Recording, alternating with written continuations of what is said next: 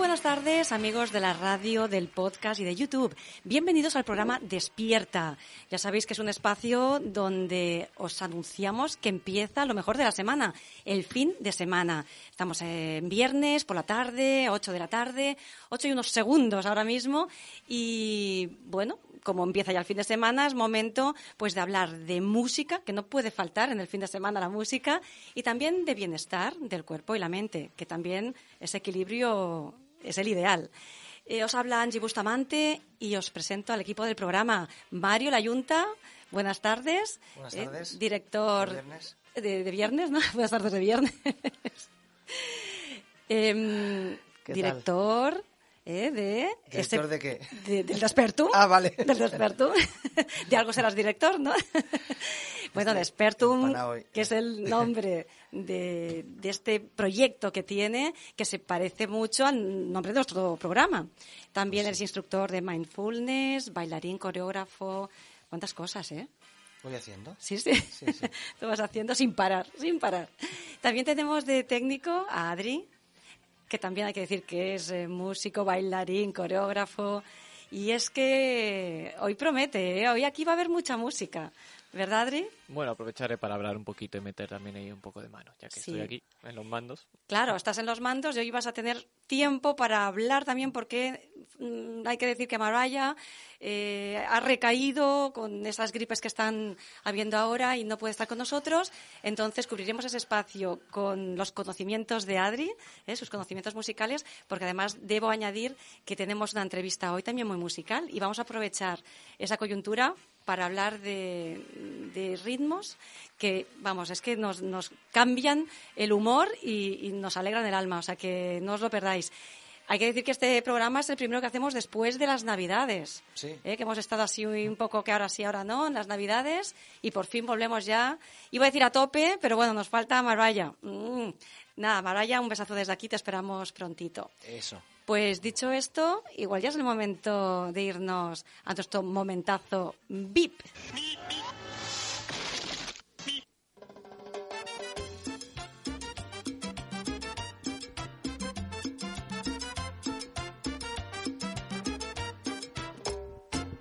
Voy a cantar a un sonero Hoy tengo un invitado que me hace especial ilusión por la música que hace. Es una música que alegra el alma y anima el corazón. Ahora lo vais a ver. Él es Wilfredo. Bienvenido. Muchas gracias. Bueno, cubano. eh, Cuba, hay que decir que qué grandes músicos salen en Cuba, ¿eh? Bueno, Cuba es una isla pequeña, bueno, pequeña entre, entre comillas, pero eh, es una isla que ha tenido la suerte de ser, eh, vaya, de ser muy prolífera, ya sea en, en- en la cultura, en la medicina, en el deporte. Sí, sí, así es. Y bueno, pues ah, hay muchos músicos en Cuba. Eso.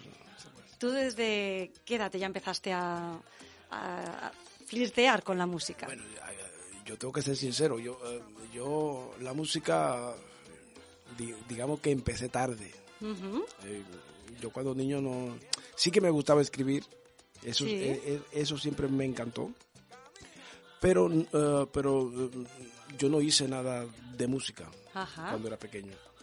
Ya después con el tiempo, eh, que yo quería mostrar las cosas que yo escribía, entonces tomé una guitarra. Ajá. Y, y empecé a hacer un poco como de... intentar hacer un poco como de trovador. Y luego pensé, pero ¿por qué no buscamos más músicos para que ya no sea una cosa solo voz y guitarra?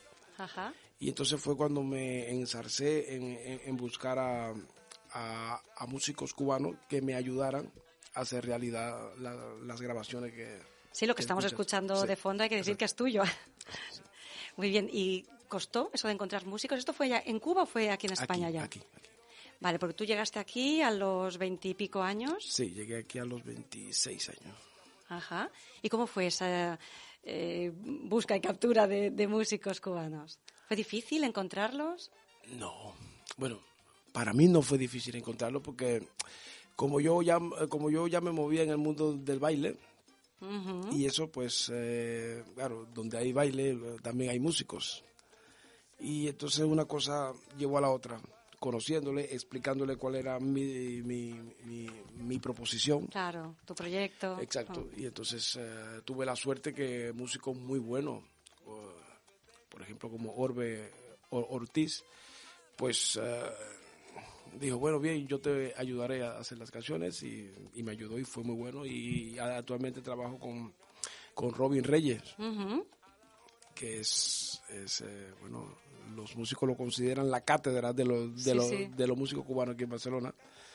Y estoy muy contento de trabajar con él. Y, y- y actualmente estamos haciendo un, un tema más. Qué bien. Sí. Bueno, pues esta canción que suena, ¿cuántos erais ahí? Vale.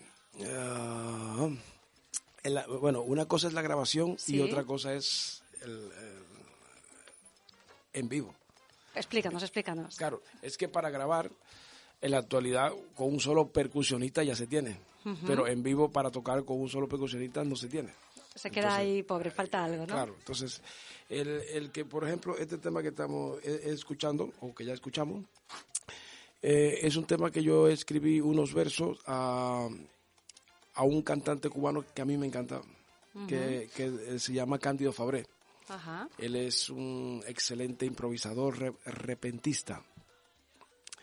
Y, si, y yo desde niño corría a sus, a sus actuaciones. Iba de municipio en municipio Ah. en, en carnavales Sí. para escucharle porque era un músico de que aunque hacía la misma canción, no repetía las letras. Qué curioso, ¿eh? en Qué la- bueno. En, la- en las improvisaciones. Entonces era, eh, era algo genial. Para ti era lo más, Era porque que te gustan genial. las letras, a ti que te gusta escribir. Y es, es que yo me quedaba con sus improvisaciones, a mí se me grababan muchas.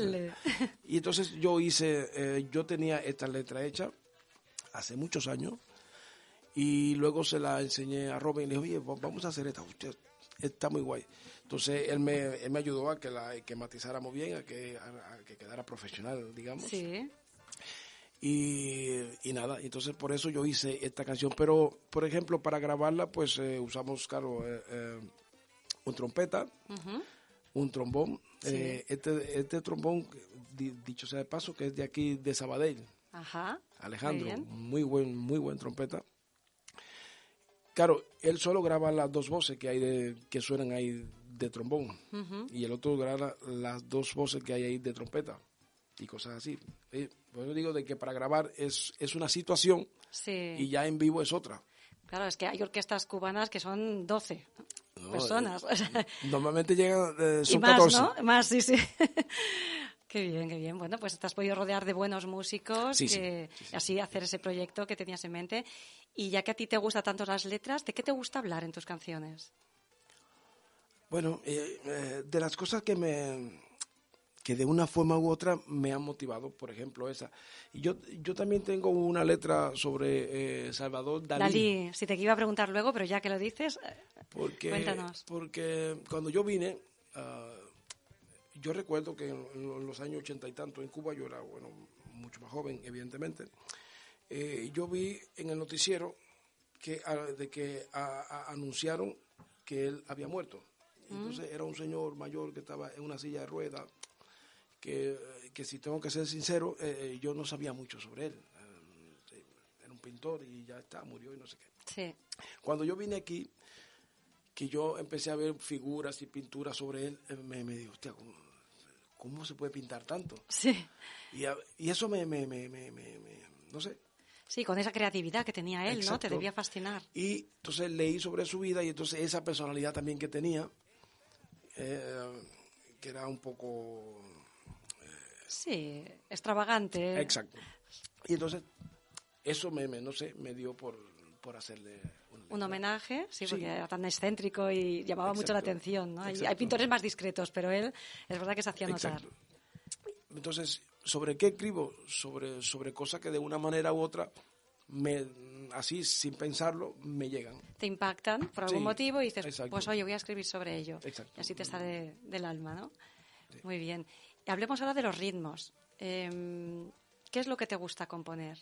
Ya que tienes esas letras y quieres ponerle algo más a tus letras, ¿eh? porque normalmente hablamos al revés con los músicos, hablamos de música y luego de sus letras. En tu caso, como tú ya el, don lo tenías de nacimiento de escribir, pues lo hemos hecho al revés. Hemos hablado de letras y ahora vamos a ponerle el ritmo. ¿Con qué te gusta acompañar esos escritos? Eh, tengo que, eh, claro, si me oye Robin, eh, me, va a decir cuatro cosas. Ay, ay, ay, pues piénsatelo bien, vamos a darte un pero tiempo. yo, yo siento, siento que no he grabado las canciones con el ritmo que tengo en la cabeza. Ah. Yo, yo, yo, yo tengo esa sensación. Bueno, yo, yo tengo muchas discusiones con él en el trabajo y eso. Sí. Y, pero yo, claro, él, él a veces me dice, claro, pues invéntate un ritmo, pero, pero eh, lo, lo, que yo entiendo que tú me pides es esto. ¿Vale? Eh, y entonces, pero eh, a veces siento, hostia, mm, está bien porque él no hace las cosas mal, ni mucho menos, pero tengo a veces la sensación de que falta algo. Y entonces, hablando de los ritmos tradicionales, ¿qué pasa con los ritmos? Que, por ejemplo, yo eh, en mi afán de, de, encontrar para, para hacer los arreglos y esas cosas, eh, antes de coincidir con Orbe o con Robin y eso, yo coincidí con otros músicos. Y eh, a los cuales, por, por, un, bueno, por la razón que sea, cuando yo le he dicho, mira, yo quiero esto, pero lo quiero a tal ritmo, ellos al leer me decían, no, pero como tú lo quieres, no se puede. Como que no pegaba, no ligaba bien. Sí, yo decía, pero ¿cómo, es posible? Porque...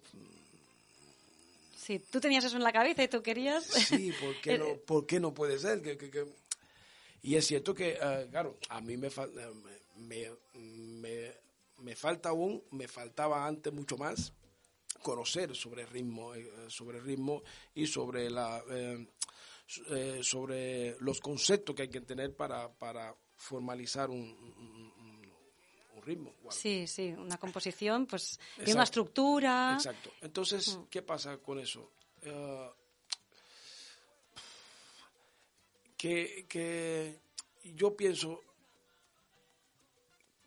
cuando alguien me dice, oye, pero mira la gente que ha hecho son, claro, pero cuando yo oigo un son de Matamoro, no se parece a un son que hacía, por ejemplo, el, eh, que hace, por ejemplo, Adalberto Álvarez. Entonces, dice, claro, y los dos están haciendo son. Sí, sí. Entonces te dice, claro, entonces esto es cuestión de interpretación. Sí, y hasta de innovación podría ser. Tú igual tienes tu propio son. Claro, tu hay, concepto hay, de son. hay, un patrón, sí. Sí. Pero se ha de jugar con el patrón. No, el, el, el patrón no debe ser una Biblia. Claro, mira, así ha acabado Rosalía, que ha, innovado y ha empezado a hacer fusión y ha tenido ideas y lo está petando, ¿no? Pues es verdad que tú igual tienes tu propia idea y puedes innovar ese son y, que haya una evolución y tener tu propio estilo. ¿Quién sabe?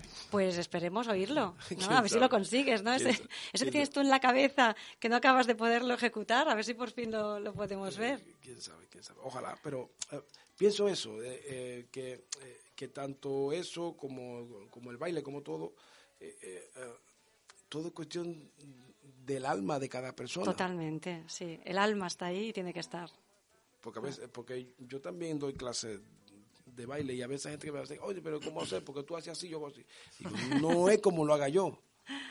Yo te doy unas pautas para que tú eh, aprendas los códigos internacionales para bailar salsa. Claro. Pero luego tiene que ser tu persona la que tú tienes que poner ahí, no la mía. Pues si no, Cada uno con un poquito su estilo y, su, su, carisma, ¿no? Hay, un, hay, unos, hay unas pautas. O sea, hay unas bases que, que son así, no se pueden... Que esa, esa, mm. esa tú te la aprendes, pero luego aplícala tú. Un poco la gracia que tiene cada uno, ¿no?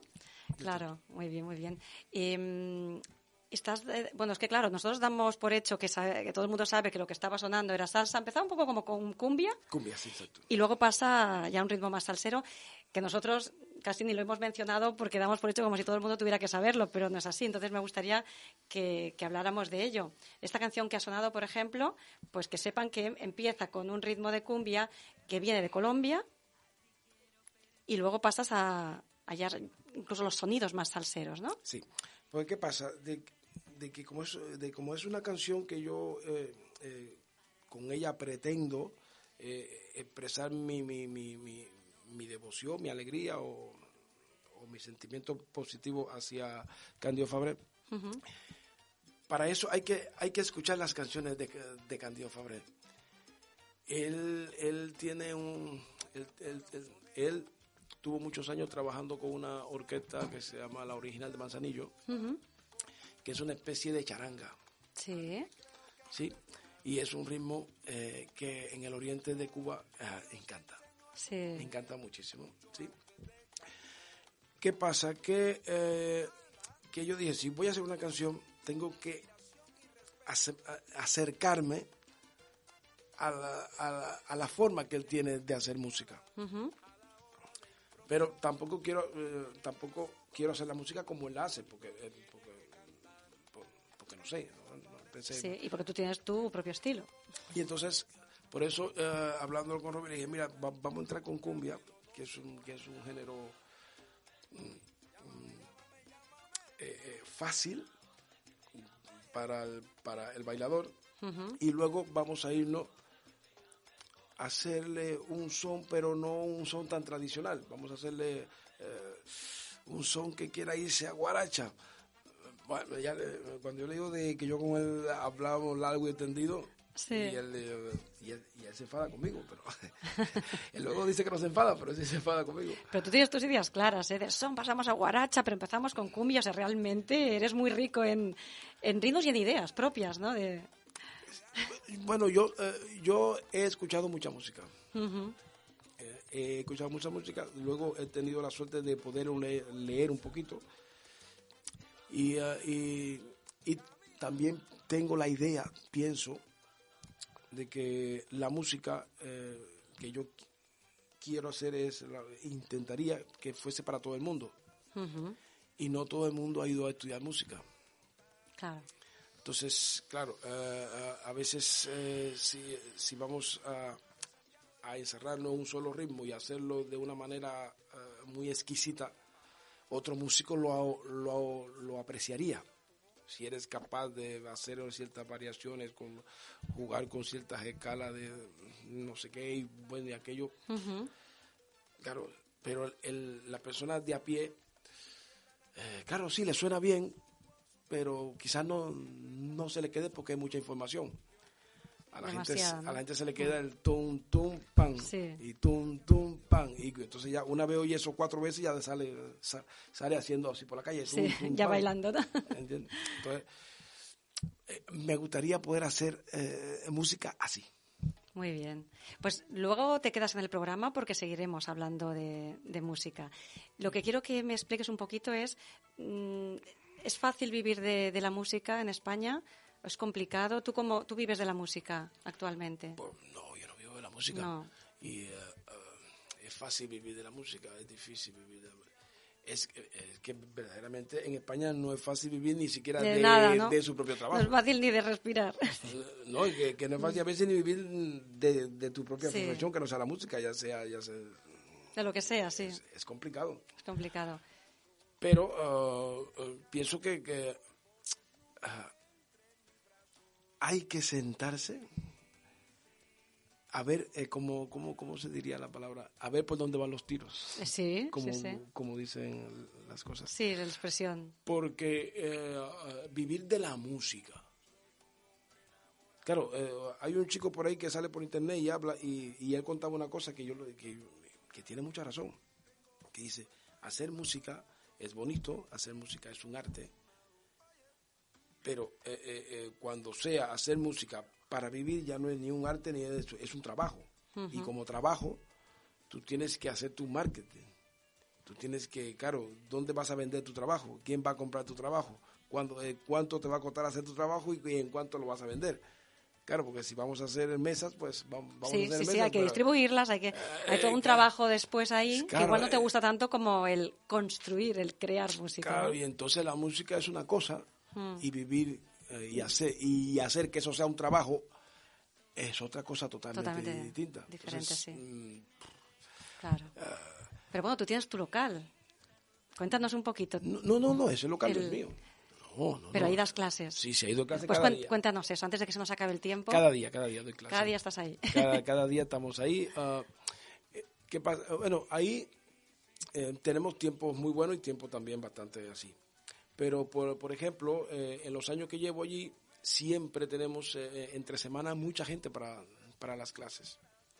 Y tengo gente que me escribe y gente que me sigue, gente que ha estado aquí, se ha ido. Y, y claro, y pienso yo que es porque yo, eh, eh, ellos me dicen, oye, pero es que tú me enseñas, eh, yo quiero bailar como tú. Digo, no, yo, yo no quiero que tú bailes como yo. Yo quiero que tú aprendas a bailar y bailes como tú. sí. Cuando tú bailes como tú, vas a bailar mejor que yo.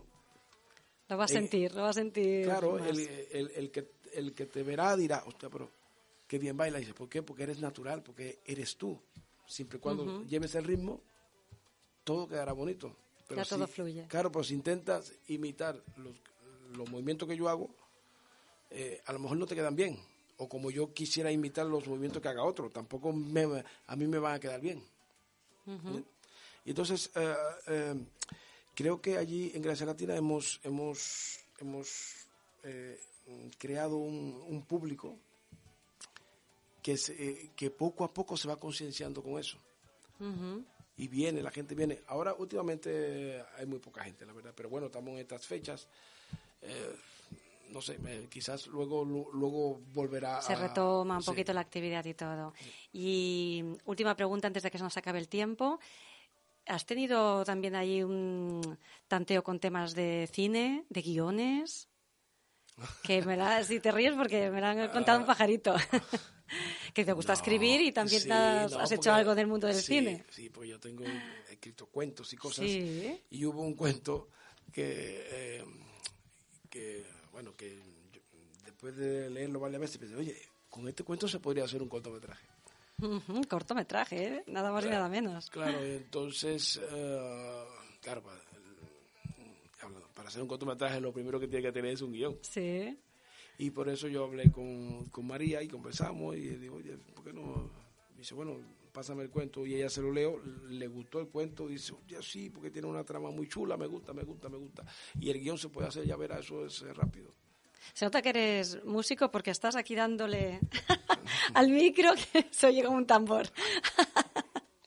sí, no, entonces Mara ya te, te oriento un poquito con el tema del, del guion, ¿no? Sí, sí, ella me orientó con el tipo, y, y muy bien.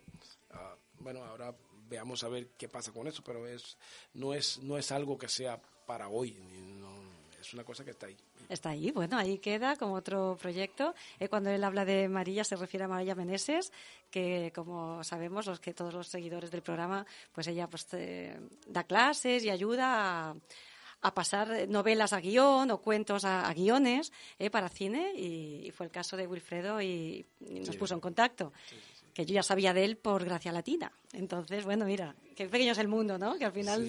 Yo también sabía de él, sí. Sí, mira, Mario está ahí en voz en off, pero, pero también Mario, conocía y, y a lo mejor hasta Adri también sabía un poquito de, del conocimiento del... Sí que lo de conocía, Gracia Latina, sí, ¿no? sí, sí que los conocía, sí. Todos los salseros al final estamos ahí que Hombre, fichados. Claro, eh, tampoco hay tantos sitios de salsa. Y, Claro. y cuando vas y vas, vas, aunque no hable con la persona, ya lo ves y, Sí. y- y ya vas conociendo.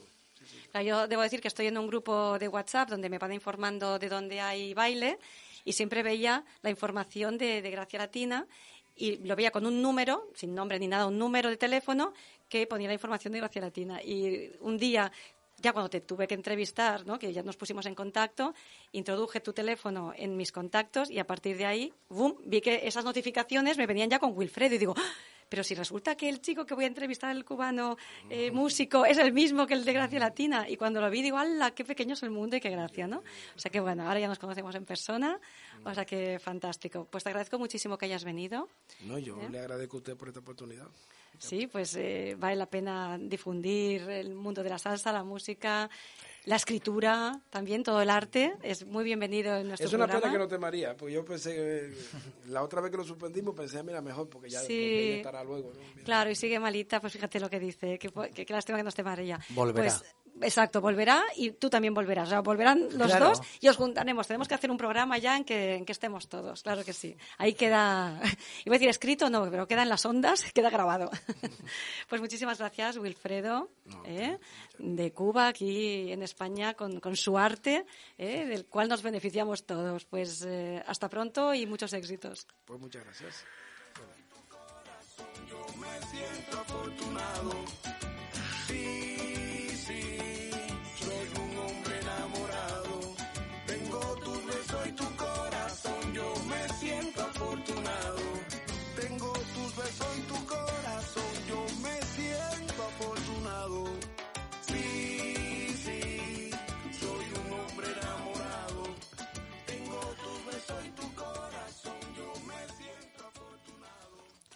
Pues después de este tema también de Wilfredo, eh, hemos escuchado dos de fondo. A ver si luego tenemos ocasión también, antes de que se acabe el programa, de, de escucharlo de nuevo. Eh, ahora pasamos a esa musiquita que nos pone tanta paz en el cuerpo. Sí, pero hoy, ¿Hoy qué? ¿Qué pasa, Mario? hoy va a hablar de los beneficios de la música, del baile. ¿Vas a hablar de- del baile, Sí, de la claro, música? Ya que tenemos a Wilfredo aquí, digo, pues vamos a cambiar un poquito el- Ah, vale. Pues nada, que sepáis que esta es la sintonía de, de Expertum, de, de esta sección de Mario Layunta, pero va a quedar ahí ahora en el olvido porque vamos a volver a poner salsa entonces y cumbia. No, ¿no? bueno, sí, pero... Vale, pues ponnos eh, otra vez la canción de Wilfredo. Bueno, pues Mario, los micros todos No, claro, tuyos. sí, hoy hemos hablado de, de, de- de la música, ¿no? De la Claro, música y del baile, ¿no? Sí, sí. Está bien, entonces, ya que apro- aprovechando que está Wilfredo aquí, que hace un ratito que nos conocemos, podría venirse Adrián, ¿no? ¿Nosotros o no? ¿Qué hacemos? Eh, pues no sé si hay que ir pinchando Ah, música de nuevo yo- y así. yo me uno aquí, pero, no pasa nada, Y te ¿eh? pinchas, ¿eh? Que se te vea, ya lo sabe. pinchas ahí? Sí, sí, sí. Él, guau, con lo experto que es en, en tema técnico, este pincha cuando quiere. no es que sea un yonki, ¿eh? Pero- Hostia, te ha quedado Re- real- fuera de contexto, ¿no? Realmente no, no. estoy yo pinchado todo el rato. Vosotros creéis que No estoy saliendo, pero, en- pero estoy yo, efectivamente. No. Claro, bueno, es que hay que decir a quien nos oiga por la radio, porque claro, en San Juan de Espí, en centros cívicos, en el, eh, pues en gimnasios, tal, salimos en las ondas, pero no nos están viendo y dirán, ¿qué- ¿de qué hablan de pincharse? Es que claro, estamos en YouTube también. Claro. Entonces salen las imágenes y por eso hablamos de pincharnos. Lo digo a, a quien no nos ve, que sepa de qué va el asunto, ¿eh? que estamos también con imágenes. Vale, pues. Muy bien, Mario. vamos, ¿no? Sí. Pues eh, bueno, yo quería un poquito, también reconociendo la trayectoria de Wilfredo, ¿no? Que hace, hace un rato, como digo, que nos conocemos. Un rato largo. Un rato largo, son, Hace años. son años, son muchas noches en mojito. ¿eh? Oh. En, nues- en nuestro mojito. Sí. Bailando y escuchando música, claro. Sí, sí. Y también en la escuela, habíamos coincidido en la que era mi escuela, Salsa del Barrio, que yo, yo marchaba y entrabas tú a... Exacto. Hombre, pero yo también fui, bueno, n- no a dar clase, pero yo fui también cuando estaba, que estaba, que estabas tú y estaba Jorge Camagüey. Ay, Camagüey. Es que Camagüey estuvo conmigo trabajando, sí, en la escuela, Claro. Sí, me decía, "Güey, vente, vente, vente, vente allá a la clase. un rato". el gran Jorge Camagüey. ¿eh? Sí, sí, Es conocidísimo. También maestro de maestros. Sí, sí, sí, sí. Personaje. bueno, todos somos personajes en este. Cada en uno a este su mundillo estilo, de la ¿no? salsa. Todos ocupamos un, hacemos un, eh, ¿cómo se dice? Mm, a ver, está- Ma- Maraya me, me estaría ahora. Eh, hacemos un papel, ¿no? Interpretamos. Un personaje, sí. Interpretamos. Somos personajes. sí. No, pues bueno, eh, eh, hoy me, me- bueno, me gustaría un poquito hablar de, de- La música nos lleva también al baile, ¿no? Los, los que bailamos, los que hace tiempo que bailamos, eh, lo hacemos a partir de, de esos temas que componéis, ¿no? Los, los cantantes, ¿no? Los artistas. Es la otra parte de- del baile, ¿no? El- si no hay música, es difícil que haya baile, ¿no? Of Entonces, course. Claro, cuando estás realmente en el mundillo del baile, sea a nivel profesional, sea a nivel social, eh, no podemos olvidarnos de que estamos bailando algo que alguien ha compuesto, Exacto. que ha tenido una idea, ¿eh? y, y que eso hace que, que sintamos ciertas cosas. A partir de ahí es cuando los bailarines o bailadores en la pista, ¿no? Eh, interpretamos esa música. Entonces no podemos olvidarnos los que bailamos jamás. De- del que ha estado ahí pensando, sintiendo, escribiendo y todo lo que ha contado Wilfredo, ¿no? Que es, es un proceso, desde que piensas hasta que, como la coreografía, ¿no? Desde que la piensas hasta que sale, hasta que alguien la escucha, en tu caso, la música, y luego el, el- el coreógrafo o el bailarín la baila. Y fíjate lo que nos cambia el ánimo. ¿eh? Hay un ¿Cuánto trayecto, tenemos ¿eh? que agradecer a los músicos? Hay un camino, Mm. hay un camino. Y eso, como siempre, produce ciertas cosas ¿no? en el ser humano que no podemos eh, olvidarlas. Mm. En el caso del baile, pues bueno, deja de, no deja de ser algo donde mm, ejercitas tu cuerpo a nivel emocional y a nivel físico, Mm. a nivel social también. ¿no?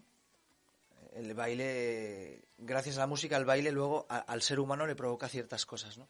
¿Cuánto Entonces, aporta, eh? Emocionalmente produce unas cosas y luego socialmente, Y físicamente. y físicamente también, ¿no? Físicamente, bueno, al final, cardiovascularmente, bailar, el baile, la danza, tiene efectos muy parecidos a lo que es caminar o montar en bicicleta.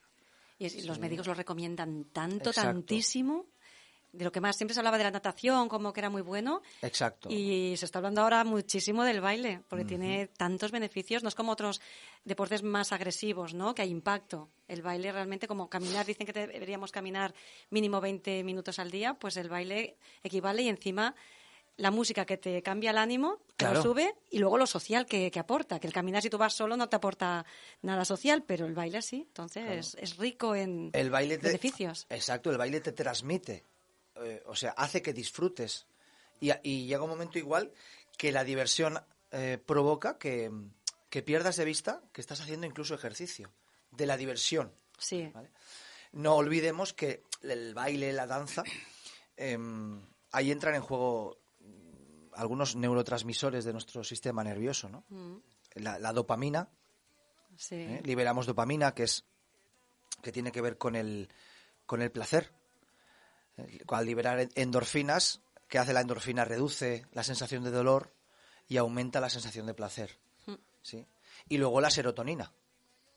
¿Qué es la serotonina? Lo- o sea, la, la hormona de la felicidad. Sí, sí, es que Entonces, segregas las mejores hormonas. Esos dos neurotransmisores de nuestro, sistema, de nuestro sistema nervioso entran en juego en el baile. Imaginaos a nivel eh, humano, eh, en el ser humano, qué es lo que provoca. Diversión, felicidad, placer. O- luego está la parte, la parte física, que es la que estamos hablando. ¿no? Sí. Bueno, reduce el estrés, combate, combate a su manera a- parte del Alzheimer, ¿vale? reduce la tensión, Sí. la ansiedad. Y luego incluso pues eso ejer- ejercitas el corazón. Tiene muchísimos beneficios el baile en, nos- en nosotros, ¿no? Sí. No podemos olvidar.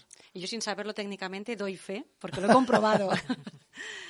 o sea, que luego tú nos explicas el por qué, qué está ocurriendo en nuestro cerebro y con las hormonas, pero es verdad que aunque no sepas eso, es que lo compruebas día tras día. Cuando bailas dices, ay, me dolía aquí, vas a bailar y se te pasa el dolor. O sea, dices, es milagroso. Tiene un porqué. Es, explica, explica. No, no, no, es, es Ah, lo que estamos... eh, Lo que decías, ¿no? Con todas esas hormonas, Claro. pues al final compensan Claro, cualquier claro, dolorcito que tengas. una- o- Escuchas una música, te, entran- te entran ganas de bailar.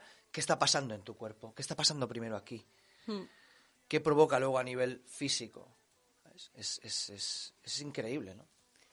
Y a cualquier edad, porque mis padres que siguen bailando a sus setenta y pico años, a veces es verdad que tienen sus achaques, me duele aquí, me duele allá, van a bailar y allí se les pasa todo. O sea, que lo que me pasa a mí les pasa a ellos. O sea, en el baile no hay edad, sientes lo mismo, la misma pasión, las mismas alegrías y el mismo eh, sedante, te diría, porque cuando duele en algún sitio es que se te pasa bailando. Claro. Increíble. Bueno, la danza, la danza en, Mm. en- en los niños provoca, provoca esas cosas. Y luego en el adulto, ta- tanto si sigues con, con, el- con- con- con la danza como en el baile en pareja, la salsa, el baile de salón. Mm. Eh, claro, claro. A nivel, a nivel mental es, trae muchísimos beneficios. Luego, Wilfredo también lo sabe, nosotros que nos movemos a todos, ¿no? A, a nivel social.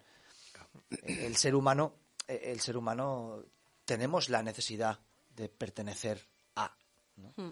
Entonces, cuando en nuestra vida entra el baile, ¿eh? que en, en nuestra vida ha entrado el baile en algún momento, de nos- a cada uno de nosotros, ¿eh? Sí. ha provocado algo socialmente. No, no podemos olvidarlo. Algo maravilloso. Luego gente son más buena etapas, hay, ¿eh? luego son etapas, ¿eh? Yo cuando empecé a bailar, eh, Wilfredo también creo que estaba por allí hace años. Eh, bailábamos de, vamos, de lunes a lunes, da igual, de Sí. trabajar, o sea, Sí, sí. ¿sabes? Porque era, eh, ¿sabes? Es- esa primera etapa del baile es, es, es, es alucinante. Es, A mí me pasaba en Tarragona y mis amigas no me podían seguir el ritmo. Decían, pero si mañana se trabaja, mañana se trabaja. Y me iba yo sola, pero hay que decir que en el mundo del baile es muy agradecido porque tú puedes ir sola, porque luego acabas haciendo ya tu grupo allí de, de baile y si no, pues bailas con uno, bailas con otro y da igual si vas sola o acompañada. Total, cuando vas acompañada igual, ni les ves en toda la noche, porque está todo el mundo bailando con todo el mundo. Y entonces yo me iba cada, cada tarde-noche a bailar, mis amigas se quedaban durmiendo, que les daba pereza, porque ellas no eran bailongas, y yo ahí cada noche lo que dices tú. Y al día siguiente trabajaba, pero con una energía que nadie se imaginaba que yo había estado bailando por la noche. Porque entonces me despertaba alegre porque sabía que me iba a volver a ir a bailar por la noche otra vez. Y eso me daba energía para trabajar y duro, porque yo soy muy alemana trabajando, quien me conoce lo sabe. Pues oye, ahí dándolo todo, pero porque llevaba la alegría en el cuerpo de la noche anterior y la que me venía, ¿no? Y todo eso con la salsa. En Tarragona, que mis orígenes son de Tarragona, y ahí fui pionera en el mundo de la salsa. En el 97 o así debía ser. Es- Existió el 1997. Es igual, ¿eh? Pasa. Corta esto. No, no, si yo no tengo problemas con decir la edad y, y la buena vida que he tenido de, de baile. Bueno, siguiendo con eso, es, es lo que tiene el baile social, que es puedes salir a bailar solo, pero allí no estás solo. Nunca estás solo. Nunca estás solo. Es bonito, ¿eh? Sí, y dejas un tiempo de ir y cuando vuelves, vuelves a encontrar a gente que te acoge con los brazos abiertos. Mm, es una maravilla y gente sana que hay en el baile, ¿eh? Sí. Sí, sí, sí. Gente sí. muy sanota. Sí, sí, sí. A- a Ay, mí- cómo os quiero. A Todos- todos los que bailáis. Todos tenemos nuestras... Todos y todas, todes. Personalmente me pasó eso en el COVID, no sé si os pasó a los que bailamos todos, que claro, como no se podía reunir en ningún Mm. lugar, pues no podía salir a bailar. ¿Nos pasó que cuando volvisteis a las salas era como si no hubiera pasado nada? Es decir, estaban las mismas personas, es decir, como si ese tiempo, ese espacio de tiempo no hubiera ocurrido. Un break ahí. clac. Claro, ese break hace puff y desaparece. Y dice, pero sí, es como cuando hace cuatro años estábamos todos aquí.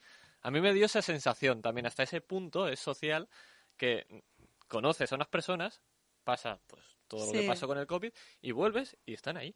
Hay gente nueva, hay gente, pero Mm. están ahí y dices... Hay un núcleo que está ahí claro, siempre. es, es como, como hace tres, cuatro años y es una sensación muy particular. Sí, pero fíjate, con el COVID, a mí esto me pasó con Lambazuk, porque últimamente yo estaba bailando Lambazuk y, y Zouk, pero llevaba mucho tiempo sin bailar salsa. ¿Y qué pasó? Que con el COVID, de repente descubrí que necesitaba algo alegre después de lo que habíamos pasado. Y dije, "Ah, quiero volver a la salsa. O sea, fue lo que me, salió de alma, decir, necesito volver a la salsa. ¿Qué ha tenido que pasar para que Angie Ay. vuelva a bailar Ay, eh, ay, con nosotros, ¿eh, Wilfredo? Eh, que se había ido al lado Una oscuro. pandemia, No, ¿eh? al lado oscuro no, que tengo muchos amigos en, el, sí, en el una yo bailaba, la, bueno, el sub- yo no llegué al sub, yo me quedé en el camino. En Yo bailaba la antigua lambada. Ah, bueno, yo también empecé con Lambada, que Pero luego derivó a Lambazuk, sí. Años, años, cuando salió la, aquella música de lambada, que luego aquello era, ¿sabes? Lo comercial. Fue ¿no? una canción y Sí, no, aquí, no llegó mucho muy- más. Muy, chulas. Sí, sí, y conocía gente muy, muy, muy, muy potente de Brasil, cuando estaba el caipiriña. Y allí yo aprendí a bailar lambada. Claro. Y luego ya, ya me pasé al lado oscuro. Sí, no, pues yo también, eh, porque me fui a estudiar inglés a Inglaterra en una época en la que había, había argentinos y brasileños. Los brasileños me llevaron a sus locales, ahí Ajá. descubrí también la música brasileña y fue como, ¡ah! Me gusta. Entonces cuando volví aquí a Tarragona me fui a Capsalou y allí se bailaba lambada. Entonces yo empecé con la lambada. Luego, cuando vine a Barcelona, ya había derivado al lambazuk porque había una evolución también musicalmente. Se dejó de componer Todo lambada. Ahí estaban las hermanas español, Nuria, Laura, que desde aquí envió un beso, Xavi y Edu, sus parejas, con la escuela y ahí también ya, ya empecé. Para mí lo ideal es combinarlo todo, o sea, que un día me voy a hablar lambazuk, otro día me voy a la salsa, Claro. otro día bachata, o sea, al final hay ritmos latinos que a mí me llegan tanto al alma que lo- los voy combinando para volver a salir cada día como hacía a los 20 años. o sea, se puede. Pues, Angie, siento decírtelo, pero es igual. Pero no se puede. Yo lo estoy No voy a- intentando, ¿eh? Si te digo mi ritmo de vida ahora mismo, antes de mi gripe, porque he Claro, pasado una gripe malísima, eh, Navidades, edades, pero si te digo mi ritmo de vida, vas a decir, ¿tú tienes la edad que tienes? Luego pregúntame sobre el esguince, ¿eh? Porque, eh, claro. Que tosiendo tengo un esguince intercostal y no se acaba de curar. ¿Por qué? Porque no paro. Claro. No paro, me va al baile ahora- y no paro. Ahora viniendo, no, es que no se me cura. ya. Si estuviera quieta, Algo me dice que... claro. Pero a mí me pones la musiquita esta así de Wilfredo y, te- y digo, es que no puedo estar quieta. Es que cuando, Ay. a ver, claro, musicalmente, cuando este género musical, estos géneros musicales entran, ya, yo creo que ya jamás, Calan, calan ahí, hondo. jamás, bailes más o bailes menos. Esa música con la que muchos hemos crecido, yo he crecido como bailador y luego como bailarín con, con la salsa, y, y yo, luego ya es, está ahí, es tu- forma parte de ti siempre. De hecho, lo que comentabas de, lo que comentabais del COVID durante la pandemia, eh, claro, eso ha provocado en, el ser humano eh, muchas cosas a todos los niveles. En el tema del, baile, eh, a mí como no como bailarín, donde bueno, claro, como bailarín que intentas vivir, ganarte la vida como bailarín y hace unos años como bailador, que es la parte para mí de, la persona, del ser humano, ¿no? Donde compartes con mucha gente. Es esa eh, somos, eh, vamos a, a la rumba, como se dice, ¿no? Vamos de rumba. Sí. Vamos de rumba es vamos de fiesta. ¿sí? Al final, eh, la rumba, la fiesta es lo que es lo que genera ese efecto social, ¿no? Entonces, para los bailadores, para los que realmente llevábamos tanto tiempo yendo a una pista de baile, no, no lo hemos tenido, en mi caso, hablo, es mi opinión, ¿eh? Hasta que nos han parado, hasta que eso te lo han quitado.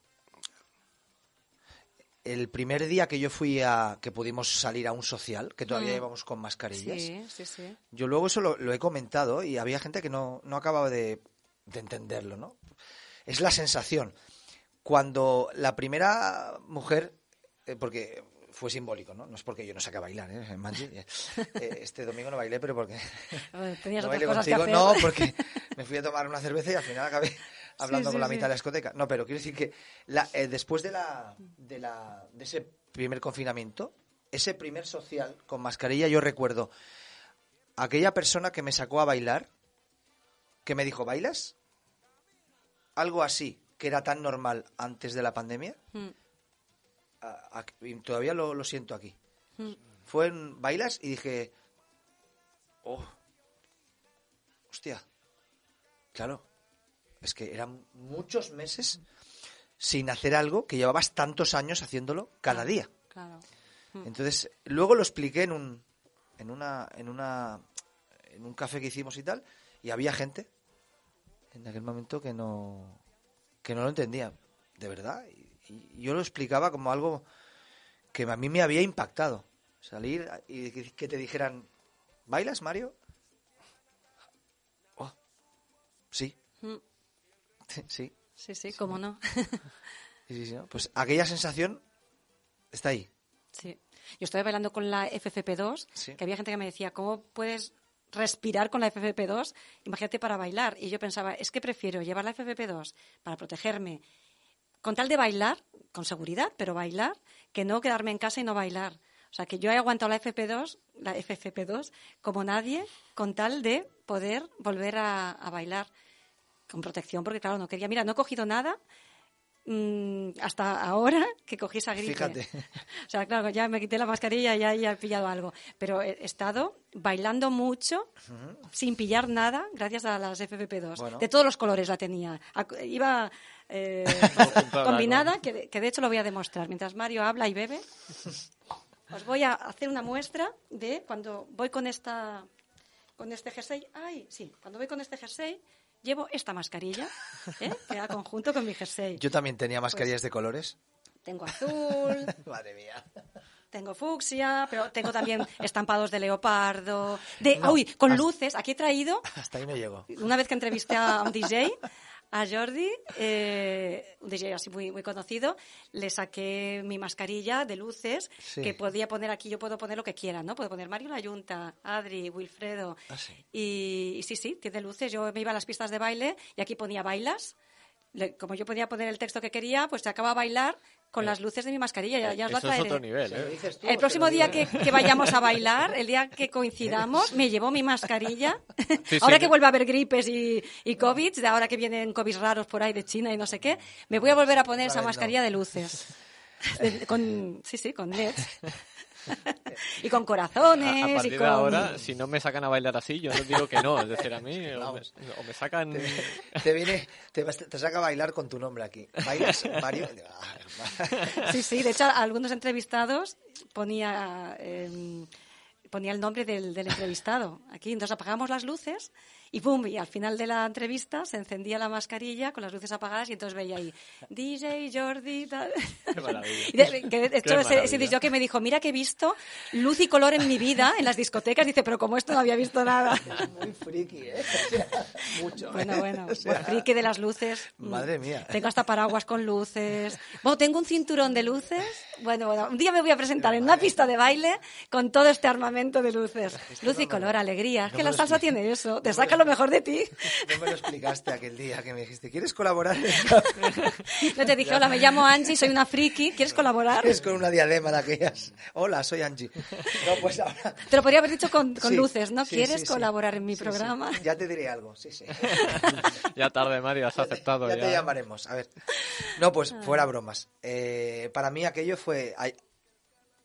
es una eh, es una de las veces que yo recuerdo haber dado las gracias Mm, por por poder volver a bailar con alguien, por la sensación de bailar. sí. Esa, esos momentos son increíbles. Sí, se recuerdan luego. Sí. Ah. Pues, si, si me permitís, aprovechando que hemos hablado de No, un, un no. poquito... no, Mario, Estábamos sé- deseando que hablara y soy yo pensaba, a ver cuándo se arranca Adri. Exacto, exacto, soy yo el que tiene los mandos, Mario, lo siento. Literalmente. Hemos hablado un poquito de cómo ve la música eh, Wilfredo, hemos hablado de lo que nos aporta. Y cuando ha comentado un par de cositas, se me han quedado un par de preguntas y, y Sí, sí. teniendo a Mario, que es un veterano también aquí dentro de... el Veterano siempre suena mejor, ¿no, Mario? Sí, sí. Eh, pues podemos hablar de dos cosas eh, que me han parecido muy interesantes y una te la voy a preguntarte, Wilfredo, que es cómo vivías tú antes la salsa y cómo la vives ahora. Porque me ha gustado mucho y la, la gente no conoce, si no estás dentro de la salsa, el mundo de la salsa, obviamente. Y claro, mm, tú lo comparas hoy en día a lo que es escuchar una canción como esta, eso un poquito. eh, esto que estamos escuchando ahora Súbela un poquito. sube un poco más, es lo que nosotros estamos acostumbrados. Pero claro, allí en Cuba, esto lo normal no era esto, es que la escuches en directo, ¿verdad? Que eran lo- los recuerdos que tú tienes, ¿no? Sí. Entonces, ¿cómo, cómo es un poco eso? ¿Cómo, cómo es Esa eso? evolución. ¿Cómo, ¿Cómo funciona eso? ¿Cómo ibas de pueblo en pueblo? ¿Cómo es? A ver, eh, Cuba, hostia. Claro, eso que me preguntan, lo que era antes y lo que es ahora.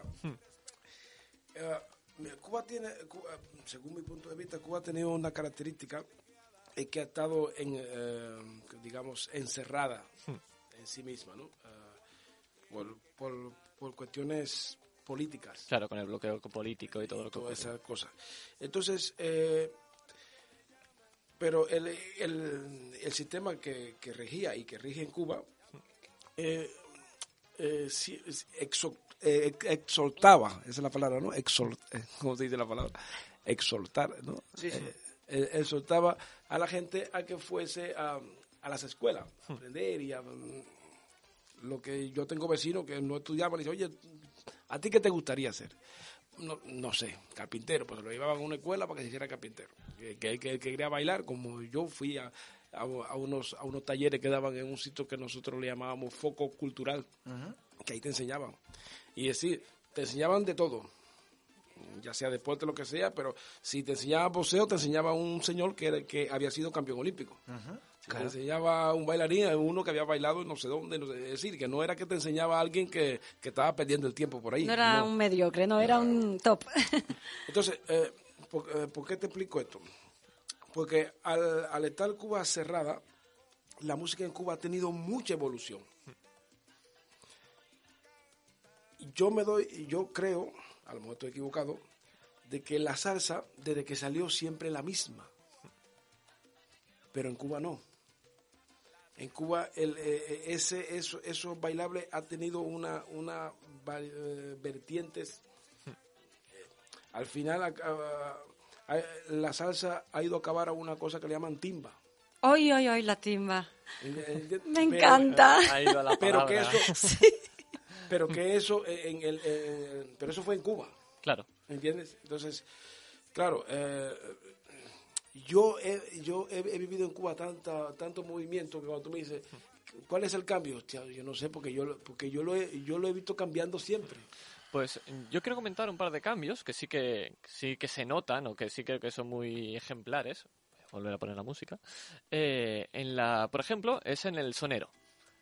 Eh, la figura del sonero, el que improvisa en la salsa, como tú decías, no me recuerdo el nombre. ¿Me puedes recordar el este cantante que improvisaba que te gustaba Ah, tanto? eh, Cándido Fabré. Pues por ejemplo, eh, él que improvisa, él es un sonero. Es lo que hace en, una, en ciertas partes de la canción de la salsa. eh, el sonero sonea, es decir, habla sobre cualquier tema improvisado al ritmo de la canción. Eh, y es contestado por el coro y bueno, todo, todo esto.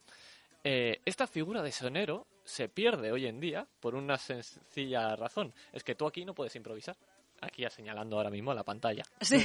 claro, es decir, el- en la canción ya grabada es imposible improvisar. Sí, y puedes improvisarla, pero vas a repetirla una y otra vez y ese factor improvisación se pierde. Hmm. Es decir, la, Claro. sal- la salsa tal y como estaba, como tú la escuchabas allí en, en Cuba, eh, no puedes escucharla ahora. Hombre, eh, a ver, eh, también hay un factor que se llama el, el factor económico. Claro. Claro, eh, pero bueno, pero eso lo, eso lo explicaba un señor que se hace llamar el chombo. Eh, Sí, el Chombo, un gran divulgador Sí, eh, de, exacto, de música. eh, y, y él tiene mucha razón.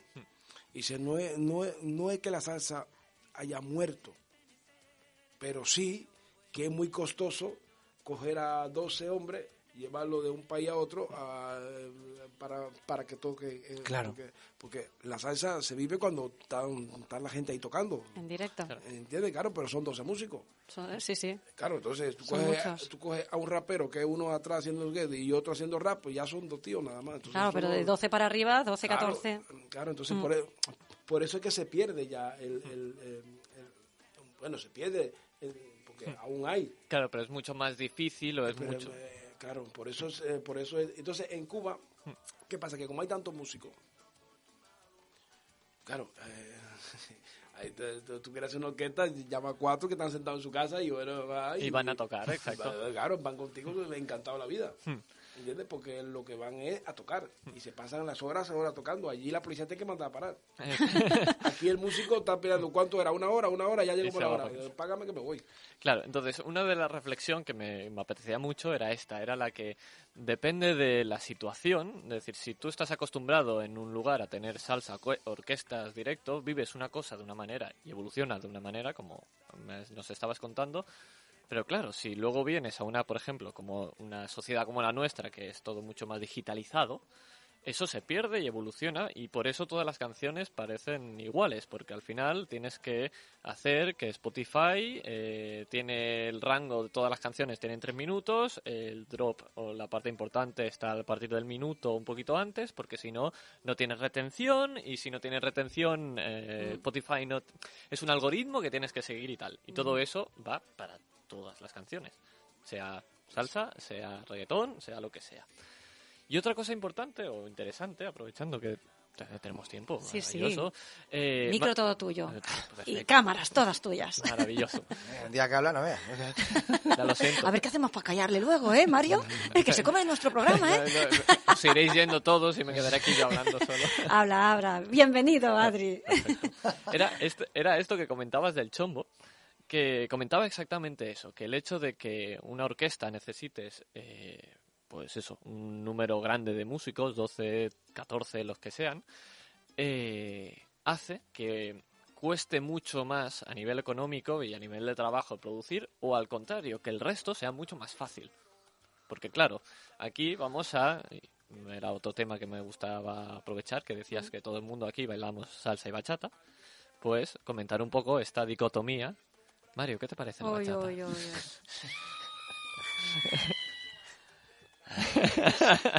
claro, aquí hay un problema. ¿Por qué? ¿Por qué suspira? ¿Por qué suspira Mario? Eh, hay un problema. ¿Por qué hay tanta bachata? Al final, vamos a preguntarlo, ¿no? Y el problema no es la música como tal. ¿Qué es? Que es que es mucho más fácil hacer bachata, hasta el punto de que yo he hecho bachatas. Pero no soy capaz de hacer una salsa. Pero dices musicalmente, o sea, no bailarla, sino te refieres Sí, a sí, componer a nivel, a nivel musical. A nivel Ah, musical, es que a nivel, perdona, eh, a nivel musical sí que es verdad que em, también esto hace poco que lo hablamos, ¿no? Eh, a nivel musical han la bachata ha experimentado un cambio X con el que se ha acercado a mucha gente joven Exacto. y ha traído a ese público. De ahí que luego hay, haya muchísimo bachatero y muchísimo bachatero nuevo. Mm. ¿Vale? En el baile me refiero. Sí. Porque la música han, han- bueno, ya está, han hecho eso con, musicalmente y atra- entonces en el, en el caso de la salsa creo que deberíamos hacer por, por- ¿vale? para, para atraer también a ese público nuevo. Claro, en las situaciones que eh, la salsa tiene uno- unos sistemas complejos dentro, es decir, tiene unos patrones bastante más complejos que en la bachata a nivel producción se han simplificado, pones una base y lo remixeas encima de canciones nuevas. Eso lo puedo hacer yo en mi casa, con, con todo el perdón y la diferenciación sí. y, la- y sin quitarle el respeto a la gente que lo hace Y que tú eres maravillosamente. un Sí, crack. Sí, sí, sí. No, Sí. pe- pero digo que eso lo puedo hacer una sola persona en su Mm. casa. No necesita Es más que un ordenador Es cierto. Para hacer lo que eh, estamos escuchando, no es tan fácil solamente con un ordenador. Y si lo haces con un ordenador, no suena igual. No, es que yo admiro tanto la salsa porque hay tantos instrumentos Claro. que es una pregunta ahí que la tenía que se me ha quedado sin poder, no tenía el tiempo, de la de instrumentos que hay y ritmos dentro del ritmo. O sea, la salsa es tan rica que eso yo creo que la gente no lo, no lo sabe apreciar porque no lo ves. Lo que tú decías, que la gente cuando no sabe de música, pues oye lo que oye, le gusta, no le gusta, pero no sabe lo que hay detrás. Que si tú empiezas una salsa, yo he ido a alguna clase en la que han empezado con, con un ritmo y un, y un instrumento y luego han metido otra y luego encima otra para que viéramos todo lo que hay dentro de una salsa. ¿No, Wilfredo? Eso es espectacular. Pero, pero eh, La salsa como tal sí, de, no de es lo, salsa. de lo que decía él, de que ahora ve mucha gente para... pienso que eso también va por, la, por, eh, eh, por lo fácil. Claro. Por lo fácil, estoy hablando ahora del bailador. Sí. ¿Vale? Eh, mira, uno de los ritmos que, eh, que, que se hizo más popular, que venía de África, pero en cierto modo salió de Cuba, porque era de los... de- de- Claro. de los- pero en La sí el ritmo viene, Claro. viene de África, es la conga. Ajá. Y si te das cuenta, la conga son los mismos pasos de la bachata. Un, dos, tres, cuatro, eh, Sí, es muy binario, muy cuadrado, muy... Los mismos pasos. Entonces, eso se hizo muy popular porque era muy fácil. Es decir, que yo, no, yo para bailar eso no necesito ni entender la música. Solo necesito hacer cuatro pasos. ¿Entiendes? Por, por eso se hizo muy popular. Entonces, la salsa, que es muy linda y es muy qué sé yo, pero el que no nació allí, cuando la oye, es, es, es complicado. Yo, yo, yo he conocido gente aquí de que, de que me han dicho, oye, pero sí que, a ver, pero esos músicos se entiende ahí, yo, yo veo que tú vas para acá, tú vas para allá. Hay gente, y, y que son músicos aquí y me han dicho, pero yo no, es que no entiendo, yo parece que están ahí como discutiendo. No, eh, es que uno, uno va llevando eh, eh, a, no sé, a negra y otro va con, con tresillo y otro va con... Pero cada instrumento tiene su patrón. Claro. Y luego todo encaja ahí. Claro. Diferentes claves, diferente música, diferente instrumento. Y luego es que todo encaja súper bien. Claro, entonces La salsa. eso hace de que eh, si viene otro ritmo que también viene de allí y viene más fácil, oye, pues eh, mejor me voy allí. La gente va a lo cómodo, ¿no? Uy, nos, nos quedan pocos segundos. Nos queda un minutito. Uy, pues nos vamos a tener que despedir. Qué Ah, lástima, vamos a tener que seguir este debate otro día porque ha sido lanzar la pregunta en, un momento ahí de Sí, claro. que ya tenemos que despedirnos, pero como tenemos que hacer que Wilfredo y Maraya eh, coincidan, pues eh, te invitaremos otro día y seguiremos con este debate. Ahora vamos a poner la música de, de despedida del programa Y yo ya voy aquí dando las gracias a todos nuestros colaboradores, a todo este equipazo. Mario Layunta, gracias por tus aportaciones. A vosotros. Por venir. A Adri, nuestro super técnico. Un placer estar y que aquí. hoy también ha sido locutor. eh, siempre que quiere puede serlo. Y muchísimas gracias, Wilfredo, eh, por, por venir y queda pendiente que vuelvas. Pues muchas gracias a usted y nada. Gracias, pues nunca había tabú de radio. Ah, pues fíjate, ya tienes la experiencia y ahora vas a estar en YouTube colgado, o sea que... bueno, pues gracias también a nuestros oyentes y a los que nos ven por YouTube. Un abrazote de Angie Bustamante y hasta la semana que viene, a las 8 de la tarde.